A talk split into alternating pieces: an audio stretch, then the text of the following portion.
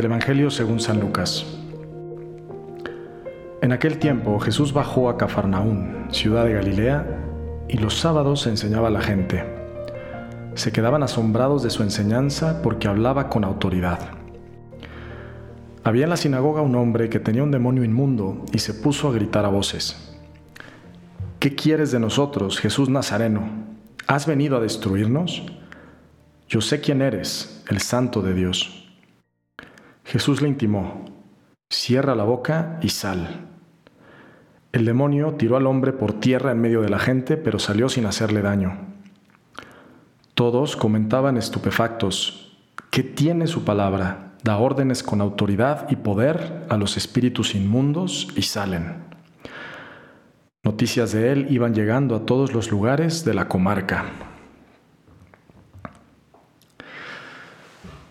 Este pasaje que acabamos de escuchar me recuerda mucho a un video que vi hace poco de un sacerdote franciscano que se planteaba esta pregunta, ¿quién es Jesús para ti? Aquí escuchamos en este pasaje a este demonio que le dice a Jesús, sé quién eres, el santo de Dios. Y yo quisiera que en este episodio de ¿Qué haría Jesús? Cada uno de nosotros nos preguntemos, ¿quién es Jesús para mí?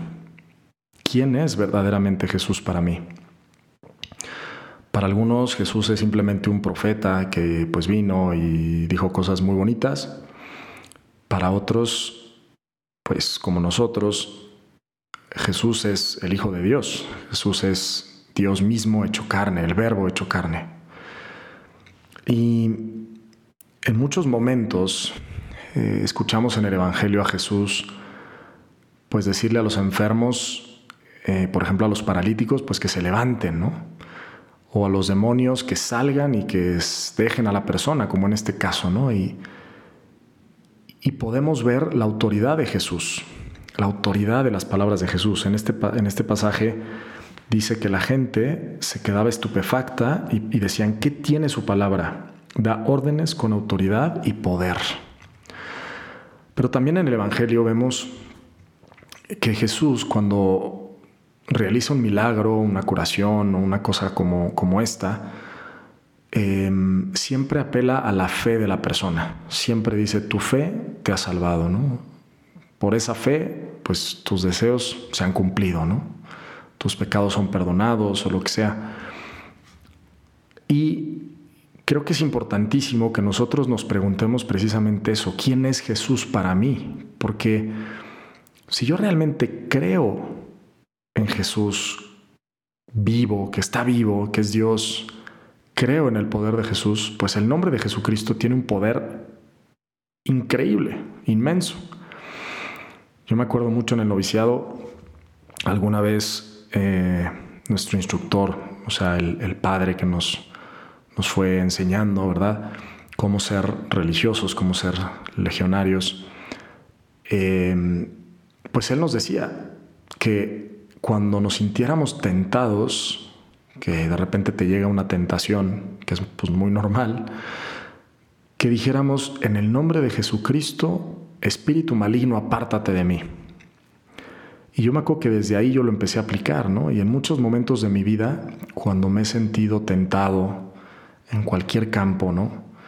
Pues muchas veces digo, en el nombre de Jesucristo, espíritu del mal o espíritu maligno, apártate de mí.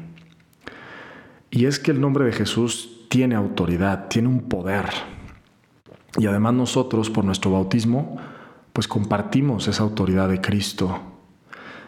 Esto es increíble, si, si nos ponemos a pensar en, en quién es Jesús en realidad, pues nos vamos a dar cuenta de que si, si Jesús está con nosotros, ¿quién contra nosotros? Como dice San Pablo, ¿no? O sea, es hermosísimo ver las cartas de, San Pablo y escuchar precisamente la fe que, él tiene en Jesús ¿no? y en el poder de Cristo. O sea, si, si, si, Dios está contra nosotros, ¿quién contra nosotros? Si Cristo está conmigo, ¿a quién he de temer? Muchas veces he conocido personas que de repente me dicen, no, oiga, padre, es que he estado pues, no sé, teniendo unos sueños medio raros, en fin.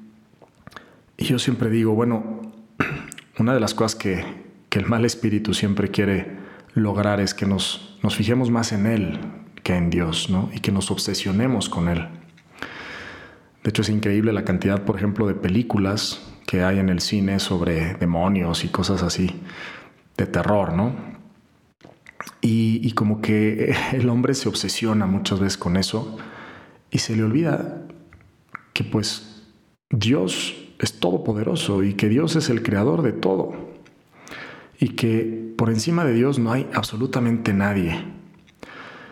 Entonces, esa autoridad de Jesucristo sigue siendo válida hoy y siempre, ¿no? Entonces, es una invitación también a que nosotros en nuestra vida realmente le pidamos a Dios crecer en esa fe. Saber que nosotros como cristianos, pues al compartir esa vida divina de Cristo por nuestro bautismo, tenemos ese poder también, participamos de ese poder y de esa autoridad de Cristo. Es increíble, ¿no? Cuando uno escucha estos pasajes del Evangelio y ve que pues Jesús expulsaba demonios, curaba enfermos, en fin, pero pues Dios quiere seguir haciendo esos milagros a través también de nosotros, pero para eso pues nosotros necesitamos la fe.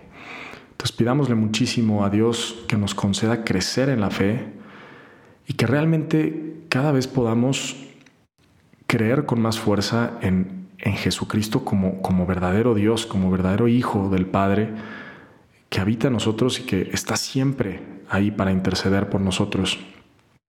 Y, pues si Él con nosotros, pues no hay nada que temer. Entonces, pues es una invitación a, a confiar en esa misma autoridad, ¿no? Que dejaba asombrados a estas personas que les tocó ver en, carne viva a Jesús pues hacer esos milagros.